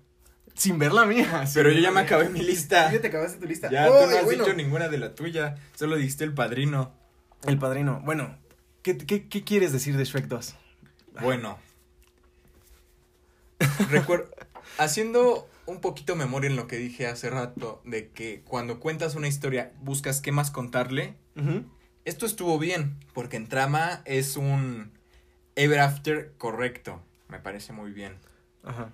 Porque No las es- cositas. La uno se pudo haber quedado en Vivieron felices para siempre, pero la dos te dijo, ¿qué crees? O sea, después del matrimonio los personajes ya no pueden ser completamente felices. Existen problemas en el matrimonio. Así que aquí te los introducimos. En la 4 no estuvo tan bien construido. La 2 me gusta porque Shrek es muy fiel a sí mismo. ¿Por qué? La primera te lo planteó, el amor no es de que es el príncipe azul que esperas, sino tiene que ser un amor más verdadero, que se construye con una persona que no puedes esperarlo, pero al final funciona porque la belleza es la interior y cuando compartes con alguien, esa belleza interior se va hacia afuera y no importa las apariencias, bla, bla, bla, bla, bla, bla, bla. Pero la segunda, cuando Fiona, ella sigue siendo una princesa, es una obra, pero es una princesa, y tiene que responder a sus deberes. Y presentando a los reyes que tan buenos personajes no son, pero sirven como puente para que la trama vaya avanzando, porque ellos son quienes introducen a la hada madrina, que es muy buena villana, la verdad, está muy bien. Ellos son los que introducen al gato con botas, son los que introducen el conflicto marital entre Shrek y Fiona, y me- sin ellos no se hubiera podido tocar en esos temas en los que se profundizó y sirvieron muy bien. Además de que ahora Shrek vuelve a tener una reconsideración sobre él mismo. La puedes ver así, ¿no? Como una película sobre intrusos en tu relación. Exactamente. Y los personajes y la acción que ponen al final, que bueno, ya estará muy quemada, pero la escena final es muy épica. Cuando hacen sus referencias a las películas y el muñeco gigante de jengibre entra destruyendo un Starbucks medieval y todos se pasan al, al siguiente, le echan café encima, la canción, la musicalización de las películas de Shrek, digo que son de las películas mejor musicalizadas. Creo que las de DreamWorks musicalizan muy bien. Sí, o sea, bueno, cuando tienen canciones como tal. Ajenas. O sea, cuando no es eh, score también. Me, me gusta mucho el de, el de Cómo entrenar a tu dragón, pero no hay canciones con voz. No. Hay una donde los papás de, de Hippo pues bailan. Y está cantan. buena. Y está buena, sí, o sea, está, está muy... triste. Está, y está triste. bueno, eh, ¿qué te iba a decir? Ah, bueno, me, me gusta ver Shrek como es, este, con el formato de, pelic- de, de, series animadas para adultos, que hay tres etapas para verlas. La primera, cuando eres un niño y un, un jovencito que quiere ver cosas con groserías. Que, que a huevo nada más quiere, quiere groserías y referencias al sexo o, o sexo gráfico en algunas ocasiones dentro de las series animadas. Un polluelo morboso. Un polluelo morboso. ¿Estás hablando de Robot Chicken? No, estoy hablando del público, pero. Ah, ya, ya, ya. Pero sí, también. En sí lo de Adult Swim, ¿no? Que Adult Swim es esta sección eh, de Cartoon Network en Estados Unidos que te restringe, a- que, que, que se queda para los adultos. La alberca para adultos. Hora de adultos en la. Ah, bueno, es esta primera etapa, ¿no? La segunda etapa es cuando te ayuda. los vecinos están construyendo. Hijos de la... Recuerden que ustedes también pónganse a hacer talache y hagan algo productivo. Sí. Bueno, entonces tenemos esta, esta segunda etapa en la que puedes ver Shrek. Yo no, yo pienso que Shrek 2 no es una película para andar viendo cada semana o cada día. O sea, hay un chingo de cosas para ver, ¿no? Entonces, mm, Shrek 2 la puedes. Ahora aquí es cuando vamos a- van a entrar las críticas, ¿no? ¿Cómo que dijiste que Shrek no es una película para ver cada? A ver, pendejo. Hay un chingo de películas. Tal vez, no te voy a decir que todas las películas de Ghibli son mejores que Shrek, pero una, una gran variedad que no conoces. Eh, entonces, ahora sí. Y DreamWorks, DreamWorks, perdón. El propio DreamWorks tiene películas muy buenas, tal vez no mejores que Shrek 2, pero que te pueden dar mensajes diferentes. Shrek 2 es una película, como te digo, al igual que las películas de series animadas, que las puedes ver en tres etapas. Eh, con referencias sexuales, eh, es la primera, que quieres ver nada más esa clase de cositas. La segunda, cuando, cuando quieres que te ayude a pasar por un problema. Bojack Horseman. ¿te Bojack refieres? Horseman, que, o sea, tienes 23, 24 años y Bojack Horseman te va a ayudar a, a pasar por ciertos problemas emocionales autodestructivos. Y ya la tercera etapa, cuando eres un adulto y puede ver, puedes ver esos problemas en pantalla y decir, identificarte. Porque bueno, eh, en la primera etapa obviamente no te vas a identificar con esos problemas. En la segunda etapa, cuando tienes veintitantos, bueno, de 16 podríamos decir, 16, este, incluso 18, porque de 16 para 18 estás en esta etapa de estoy deprimido de Amentis. Eh, entonces, ya llegando a esta tercera etapa, ya te puedes identificar 100% con los problemas de, de Boyack, de, de, de Shrek, en sus problemas maritales. Bueno, Boyack es más justamente con, con ser soltero, ¿no? Y Shrek es con tus problemas maritales. Y decir, vaya, pasé por esto. Y dejé que un intruso se metiera en mi relación. Dejé que me contaran qué es lo que ella sentía. Y no pude preguntárselo yo. ya, ya, se está poniendo muy subjetivo este pedo. Ahora sí, entonces, las, las secuelas que nadie conoce. Vámonos a las secuelas que nadie conoce. ¿Cuál es la... ¿Has visto alguna secuela que nadie conoce? Pues por algo nadie las conoce, ¿no crees? Pero la, ¿has visto alguna que tú conozcas? O sea, con el que nadie conoces porque el público mainstream no las conoce. Este. Ya de por sí, Donnie Darko es un, un tanto desconocida. Este. Es el mame del culto. Y. Ah, un saludo a Michelle. Hola. Y. Y ya la segunda parte es aún menos conocida. Que se llama. Me parece Chronicles Donnie Darko. Algo así súper voladísimo. La verdad, sí. Eh, mean Girls también tiene su secuela. AKA Chicas Pesadas en Spanglish. Chicas Pesadas 2. Y incluso la que yo mencioné, Hannibal. Hannibal, pues parece que es desconocida porque le dices, oye, ¿has visto la secuela de Silencio de los Inocentes? A cualquier persona. Y que dos de tres te van a decir, no mames, ¿tiene secuela, güey? A la Y. O las ves independientes y no sabes que son relacionadas. Exacto. Las ves independientes y no saben que, so- que están relacionadas. Bueno, yo quería introducir ya mi, mi última película en mi lista. Que esta sí es ah, menos conocidísima que la segunda parte de Donnie Darko. Pero es una de mis secuelas favoritas, es Manderley. Manderley es la secuela de Dogville. Mi película favorita de Lars von Trier. Recordemos, bueno, por si alguien no lo sabe, Lars von Trier es el director de Ninfomaniaca, La Casa de Jack, eh, Rompiendo las... Bueno, Breaking, Breaking the Waves, eh, eh, Danza en la Oscuridad, Dancer in the Dark. Y Tomas en la cara Bron- Bontier. Tomas en la cara von Trier, este, Melancolía y un chorro de películas que son parte de esta, de, bueno, que quieren o fingen ser parte de este movimiento llamado Do- de Dogma 95, que su mismo creador, el mismo director eh, creó y, se autoproclamó, se auto, se auto proclamó autor de un nuevo movimiento, pero a ver, este movimiento pues se parece mucho a la nueva ola francesa, carnal. Bueno, bueno, ahora sí. Eh, me gusta mucho este director, sí, tiene muchos problemas, un chingo de problemas, pero Dogville y Manderley son dos muy buenas películas. Se le llama, creo que la trilogía de, de América, pero ojo, se le llama trilogía de América, eh, pero no hay tercera parte. Porque Do- Lars von Trier no ha hecho la tercera parte de, de esta trilogía Bueno, al menos es americana. este, actores americanos. Sí, sí, sí. En la primera sale Nicole Kidman. Y en la segunda hay cambios de actores. Y el- la, la actriz en la segunda, que interpreta el papel de Nicole Kidman, es la chica que corre en tacones en Jurassic World. Ah, sí. Eh, Bryce Dallas Howard. Ya está, ahí está. Manderley es una película que, que te quiere torear. Que te dice. Que te dice. Mira, aquí están las razones para ser racista. Hijo de tu pinche madre, ¿cómo que.? Pero. Y, y- y te torea. O sea, es un director que te torea. Que te quiere. Que, que, te- que sale con una playera diciendo. Dispáreme. Eres. Eres un maricón. Y, ya desde ahí tú dices, a ver, güey, ¿por cómo? O sea, te, te da, te da sus puntos muy súper subjetivos de qué es lo que son las cosas. Este. Y ojo, ya desde ahí, o sea, con una playera de. de porque así se tratan sus, sus tramas de, de- O eres maricón. A ver, ¿por qué ocupas maricón como subjetivo? Es. Perdón, como despectivo.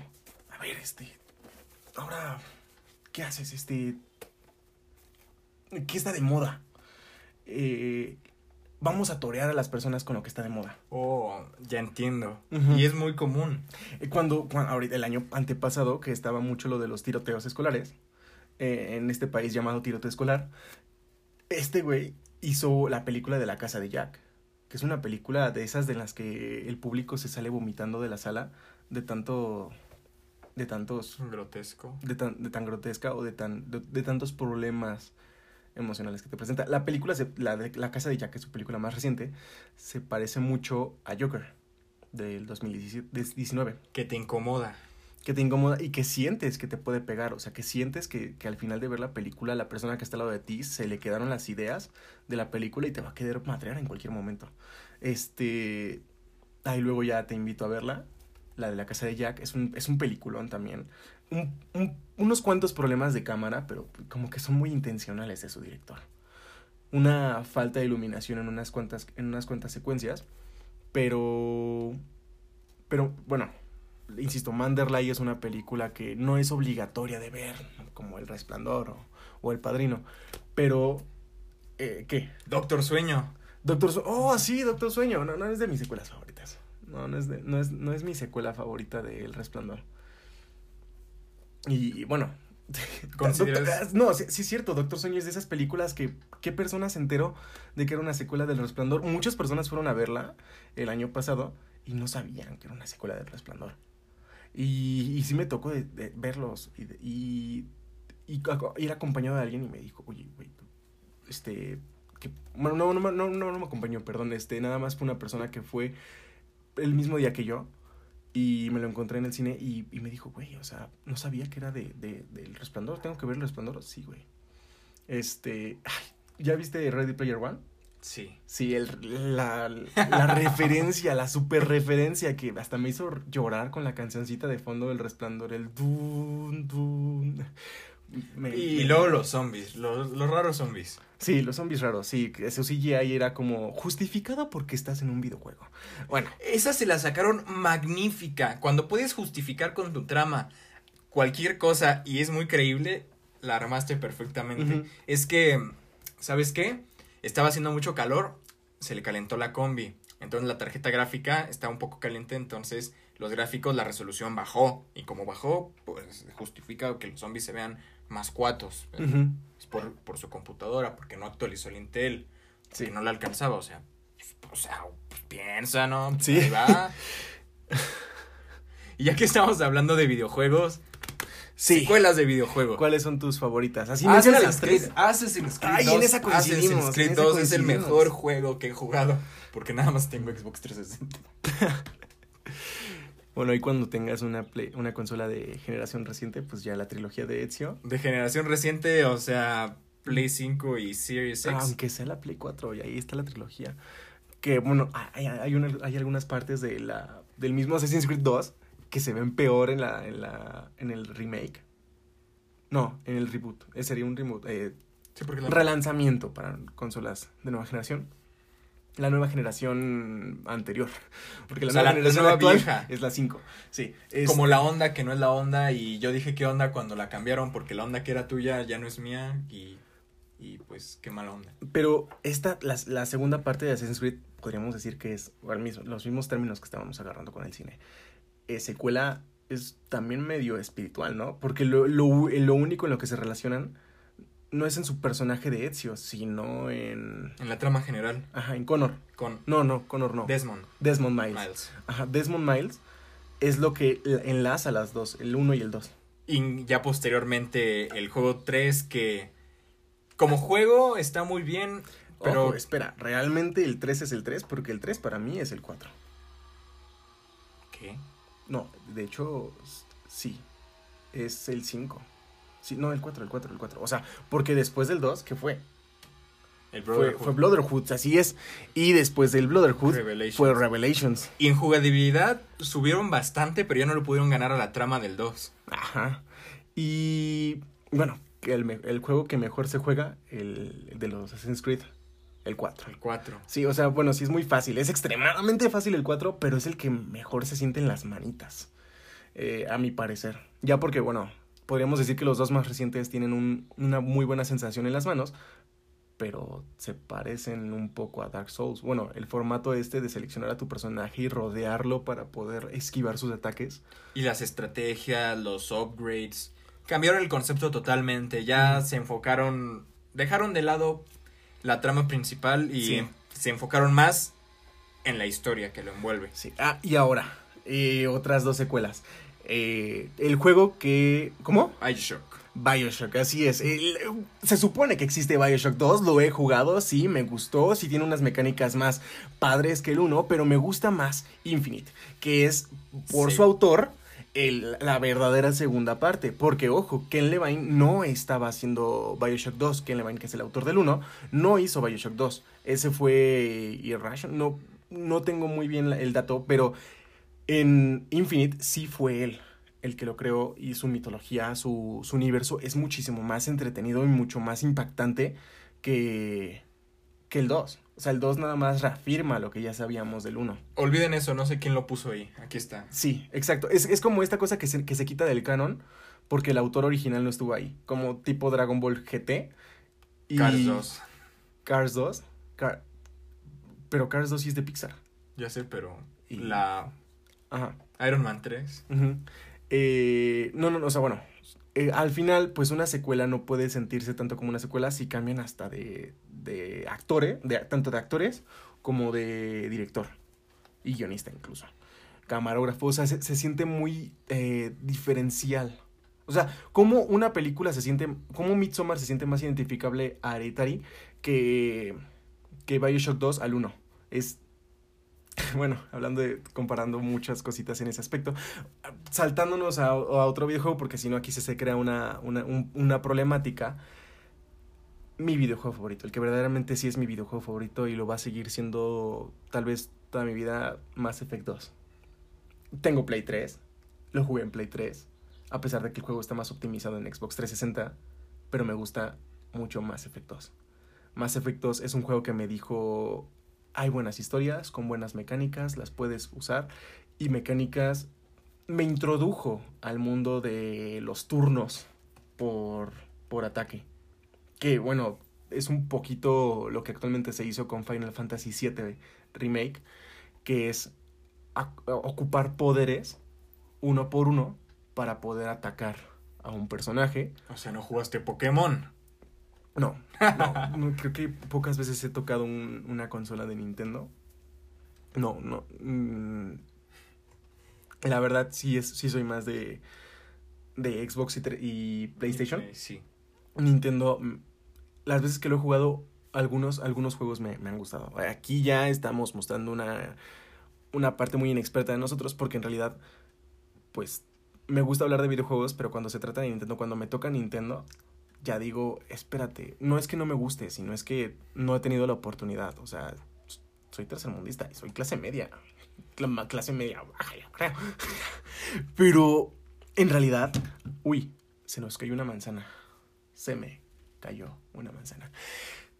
El, el aspecto. Manzana. Vas a quererla morder enfrente de la cámara para que ¿Cámara? se escuche. Del, ajá, del micrófono. para Muérdela que- no me gustan las manzanas rojas. Ajá. Entonces.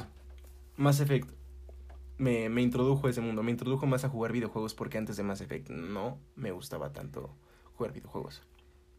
Y ya, bueno, esa es, esa es mi historia con, mi, con, con mis secuelas favoritas en videojuegos. ¿Cuál es la tuya, amigo Drake? Creo que la única saga de videojuegos que he jugado es la de Assassin's Creed. Todos los demás están sueltos. Pensé que ibas a decir Darksiders 2.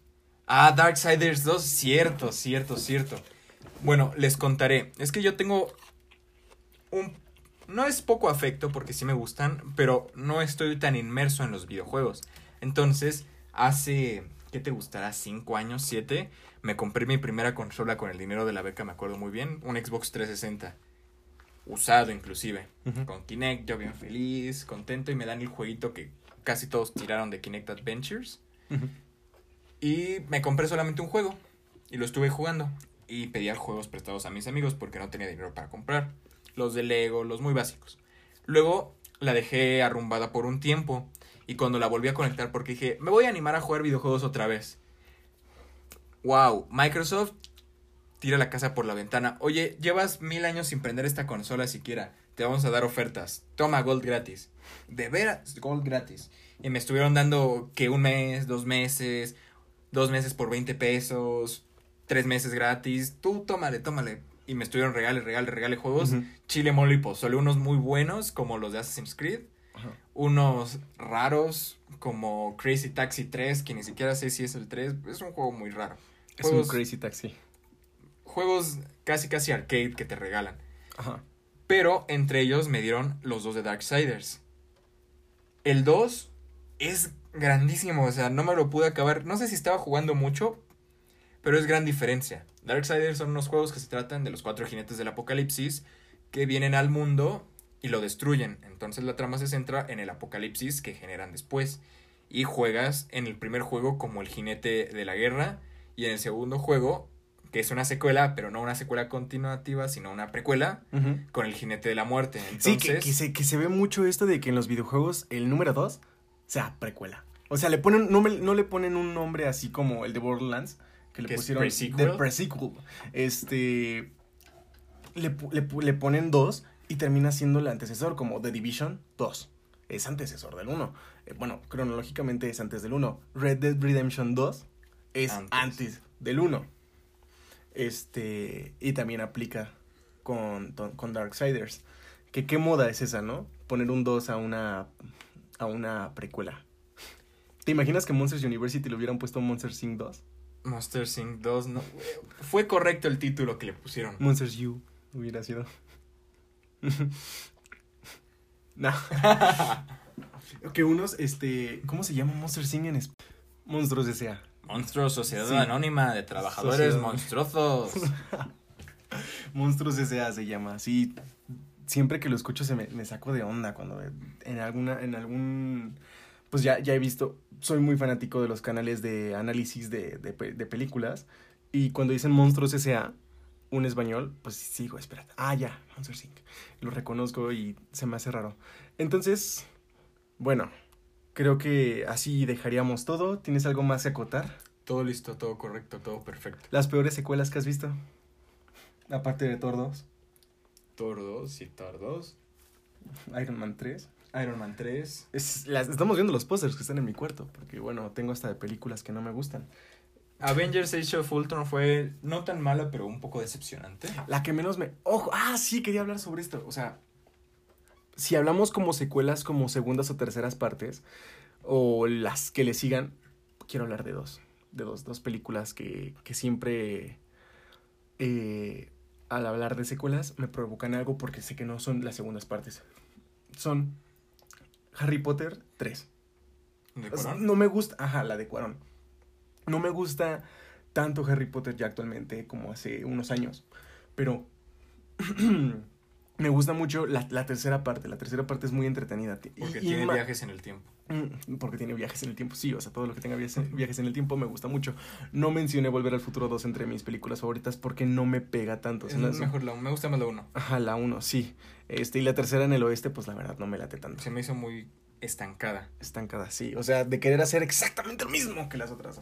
Pero bueno, uy, ahí sí no le puedes decir nadie, nada, nadie. O sea, creo que Robert Zemeckis tiene las películas más, este, de intocables.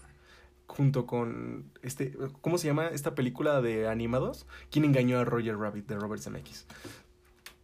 Wow. Sí, sí. ¿Te sabías esa que era, era del Sí. director? Eh, bueno, entonces, la tercera película de Harry Potter me gusta demasiado. Es, es muy entretenida, eh, tiene viajes en el tiempo, es la que marca la oscuridad que vendría en la saga a partir de ese momento. La oscuridad. Que- la oscuridad tenue, ¿no? Porque es una oscuridad como de, sí, vamos a ser más oscuros, pero no podemos ser tan oscuros porque siguen siendo adolescentes de 10 a 15 años los que nos están viendo. Y bueno, yo para el momento en el que, en el que salió, pues me daba mucho miedo. O sea, de chiquito me daba mucho, mucho miedo ver la escena de Lupin volviéndose lobo. Volviendo... ah, es- sí, o sea, me daba mucho, mucho miedo Lupin como un lobo. Era aterrador esa escena de pre- Lupin persiguiendo a, a Hermione. Y, y bueno, ya, ya como última película, la, la polémica, la que a nadie le gusta men- más que a mí, de las Jedi. ¿En serio? Sí, de las Jedi, me, me encanta de las Jedi. ¿Toda la película o partes de la película? Toda la película, toda la película me gusta mucho y me gusta, no sé, verla ignorando que existen películas anteriores o, después. O sea, me gusta, me gusta verla como independiente, como una película de ciencia ficción, así solita. Este, como si viera, no sé, eh, sí, o sea, eh, en esencia me gusta, creo, creo que me gusta mucho porque sin darme cuenta estaba viendo un producto de Ryan Johnson. Y Ryan Johnson, sabemos que ha hecho mi, hizo mi película favorita también del año pasado, llamada Knives Out, Entre Navajas y Secretos. Ah, ya. Hizo también Looper, que es una muy buena película de viajes en el tiempo. Y eh, hizo Ozymandias, de Breaking Bad. Ah, el Es el director de Ozymandias. Si no me equivoco, también es el de Crawl Space y Face Off. Crawl Space, que es el, el capítulo de Breaking Bad en el que se está riendo Walter, y Face Off es... Ya sabemos quién muere en Face Off, el final de temporada de la cuarta. De la cuarta. Ah, ya. Sí, este, sin spoilers, pero es, es un directorazo en Breaking Bad. Este, el guion seguía siendo de Vince Gilligan y es un, y es un maestro para crear tramas de bien y mal. Eh, el bien y el mal debatiéndose en, en sus películas son, son muy buenas. O sea, me gusta mucho eh, The Last Jedi. Sí es el director que, que no debió de haber tocado Star Wars.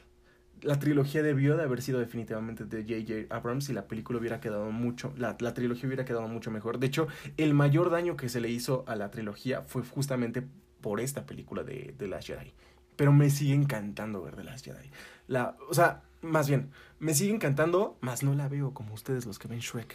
Este, cada semana. O sea, es una película que disfruto mucho si me la ponen, si está enfrente de mí, si veo un canal que habla sobre ella. Pues quiero ver ese análisis de The Last Jedi, porque quiero volver a ver escenas de The Last Jedi. La escena, esa escena de las naves simultáneas a la batalla de Rey con, con Kylo Ren peleándose contra los soldados de Snow color rojo y los colores. Esa escena es magnífica, está muy bien coreografiada y muy bien fotografiada. No es un plano secuencia, pero se siente como un plano secuencia. Es muy, muy entretenida de verdad esta película. Ahora, eh, creo que esto, esto sería todo entre nuestras películas secuelas, hablando sobre secuelas, eh, lo que es una secuela y lo... Ah, ojo, también, ya. el, que, el que mucho se despide, pocas ganas tiene de, tiene de irse. Eh, los volúmenes 2. Los volúmenes 2 podrían ser tomados como segundas partes o como partes de la misma primera, porque no son, no son completamente secuencias, sino que a veces no va, ojo, no vale. Eh, bueno, es de la Axia Volumen 2. Se llama Volumen 2, pero es literalmente una segunda parte. Entonces, ¿a qué te refieres con volumen 2? Volumen 2 me, me, me refiero a Ninfomaníaca Volumen 2, que es literalmente una... Pe Ninfomaníaca es una película larga. Una sola película larga dividida en dos. O ya sea para hacer dinero. Lo, recordamos, Ninfomaníaca es de Lars von Trier. Y alguna vez estuvo en Netflix, fue cuando más creo controversia, pero Netflix estaba censurada. En Netflix no aparecía todo lo que mi mente cochambrosa ya había recordado de la película. Y la, la de Kill Bill. Kill Bill. Sí, sí, sí, ahí tengo el póster de, de Pulp Fiction. Sí. Y pues, tanto, piensas en Tarantino y Uma Truman y yo pienso más en Beatrix Kido. Ojo, pongan Beatrix Kido en Google Traductor y le sale como traducción la novia. Me parece que es del inglés al español. La novia. Sí, pues ya sabemos por qué es la novia en la película. De las, en la película de Kill Bill, porque para mí Kill Bill es, es una sola película, partida en dos. Entonces, eh, es, eh, por eso las, los volúmenes 2 no pueden ser considerados secuelas. como secuelas. Porque es lo mismo. La misma trama, misma continuación, no es... No, no, no, no, no, no, no, es la misma, no es la misma trama. No, no es la misma trama. No estamos hablando de series para adolescentes que su segunda temporada es igual a la primera. No. Estamos hablando de que forman parte del mismo paquete. Es un paquete partido en dos. Es un paquete largo porque es una película larga. Pero yo me pregunto, a ver, ¿por qué, ¿por qué rechazan las películas que duran cuatro horas? Si ahí está la película tan polémica de la semana antepasada, de Lo que el viento se llevó, que dura casi cuatro horas. O sea, si a la gente le encanta Lo que el viento se llevó, porque, o le encantaba, quién sabe si. Si aún es- les guste. Si aún les gusta, porque bueno, sí es cierto todos sus temas raciales, pero ya, ya la polémica ya se me hace muy, muy exagerada. Eh, entonces, ahora sí, ya nada más queríamos recordar, eh, eh, abarcar también este tema de los volúmenes 2, que son los dos volúmenes 2 que se me vienen en este momento perfectamente a la cabeza. Ya luego hablaremos sobre terceras partes, bueno, terceras partes como tal, la polémica con las terceras partes. Y con las quintas, porque las quintas, hay muchas películas que tienen quintas partes buenísimas. Muy, muy buenas. ¿Cuántas películas pasan a- hasta quintas partes? ¿Cuántas? O sea, de esa. Por ejemplo, me gusta mucho también eh, Harry Potter 5. Harry Potter. El Imperio contraataca. Star Wars. Que esencialmente es la 2. Es la 2. Es la Que dos. fue la que salió dos. Sí, o sea, la quieren disfrazar con episodio 1, 2 y 3 y cambiando su, num- su numeración de las películas anteriores. mm, X, o sea, sigue siendo la segunda parte.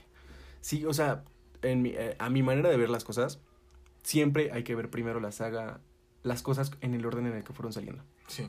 Porque las personas las construyen de manera de que puedas entender las referencias a, la, a lo que pasará después o lo que pasa antes. O sea, vaya, el día que salga la nueva temporada de bueno, la nueva serie de Juego de Tronos, que según se iba a llamar este Danza de Dragones o La Larga Noche, algo así había propuesto George R. R. Martin, pues por más que sea anterior a Juego de Tronos, no hay que verla antes que de Juego de Tronos, porque la serie va a acotar demasiadas cosas hacia lo que ya existió en Juego de Tronos. O sea, no vas a disfrutar tanto las referencias de Juego de Tronos a esta nueva serie como las referencias de esta nueva serie hacia Juego de Tronos.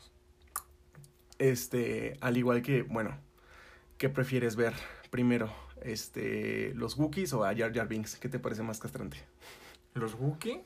No, este, los Ewoks. Ah. Los ¿Qué- Ewoks son geniales, del puro amor, la pura paz. Ay, no, no me gusta cuando le meten aspectos tan infantiles a las sagas a las sagas de las películas. O sea, no me, no me gustan. Cuando exageran la infantilidad de sus personajes, ya me parece una abominación. ¿Y qué opinas de los pingüinitos voladores de, de Last Jedi?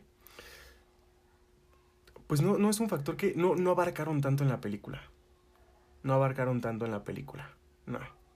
Este, de las Jedi, pues sí hay cositas que no me gustan. Pero de todos modos, me gusta más que de Force Awakens y de. ¿Cómo se llama? El ascenso de Skywalker. El ascenso de los Skywalker. Sí.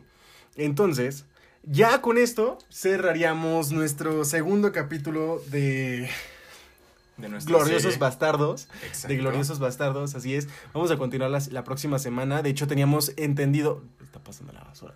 Es- teníamos entendido que, iba, que íbamos a subirlo el lunes en la noche. Pero bueno, hubo un inconveniente ahí con el viajero, el, el traveler de el amigo Derek Salinas. Exacto. Es, ah, ojo, este, este programa está patrocinado por su tío, que es, es Salinas de Gortari. no es cierto. si estuviera patrocinado lo estarías viendo en el 7. Oh, sí, sí, sí, sí. No le crean. O estaría en una secta. Sí. ¿No supiste lo de Alison Mack, no? Ah. Que su sucursal en México está hecha por el hijo de, de Salinas de Gortari. Bueno, Cálmate, Dross. perturbador. Ahora sí. Ay, ¿te acuerdas de Stitch 2? Bueno, la de Leroy y Stitch. Sí, esa, esa todavía estaba, esa todavía mantenía la animación de la primera. Pero ya ves. Aladdin 2 y ya su animación está objetísima. O sea, o sea, se ve como estas cosas del no porque luego te encuentras, o sea, tienen la misma animación de las no por este animadas. No es cierto, esas están mejor. Sí. Bueno, sí. Entonces, ya sería todo. Eh, estaremos subiendo este podcast a varias redes sociales. Este, si tienen Spotify, si tienen iVoox, este, Google, Google Podcast, igual va a estar ahí. Les agradecemos. Si, si, si se sube a Google Podcast, es que estamos ocupando una aplicación aquí ya. Este, vamos a andar ahí averiguando más. Somos nuevos en esto. Pero, nos gusta platicar y nos gusta unirlos, nos gusta convivir así de esta manera. Y ya tenemos algunos, algunos posibles incluibles en este podcast. Incluso si yo me ausento, pues Derek podría estar interactuando con esta persona. Si, Ey. si él se ausenta, yo tendría con quien interactuar. No llores, no llores. Eh, ¡Au! bueno, un, un gustazo de nuevo estar aquí. Nosotros vamos a seguir platicando, pero la grabación ya va a estar muy larga. Nos- nosotros seguimos y seguimos platicando. Muchas gracias por escuchar. Los queremos mucho, ya estamos fuidos. Ah, Adiós. espera, espera, ¿cómo te podemos encontrar? Sigo siendo Derek Márquez. De- Derek Márquez, con punto, con arroba, guion bajo, algo. Arroba Punto Derek. Derek. punto Márquez S. Derek con K. Con K. Así es, con solo, solo con K. Márquez, S y Z, ¿no? Estoy casi seguro de que Derek no se puede escribir con C y K porque Derek es un nombre que viene del germánico. Y si se darán cuenta, los, no, los idiomas germánicos, como son el inglés y el alemán, más que nada el alemán no usa mucho la C, usa la ¿Ya vieron K. cómo está intentando hacer mi voz? sí. Eh, entonces, eh, ya a mí me pueden encontrar como Isaac. Y Isaac- ZK. No, Is- no. ICACC punto L-O-Y-D-A. Isaac Loida. Y ya sería todo por hoy. Muchas gracias. Todo por esta semana igualmente. Sí. Igual si tenemos tiempo de hacerlo otro en alrededor de la semana, ¿lo haríamos? Sí. Sí, vale, vamos a hacer otro. Sí, sí tenemos tiempo. Haremos cuando, cuando podamos. Pero de todos modos, pri- pri- principalmente vamos a intentar que sea uno por semana, ¿no? Sí, y que sean el mismo día. Y que sea en el mismo día, sí. Ya vamos a engañarlos y decirles que lo estamos haciendo tal día y en realidad lo estaremos... Grabando todos de corrido y nada más los vamos a despachar. Pum, pum, pum, pum, Sí. pum. Corte y queda.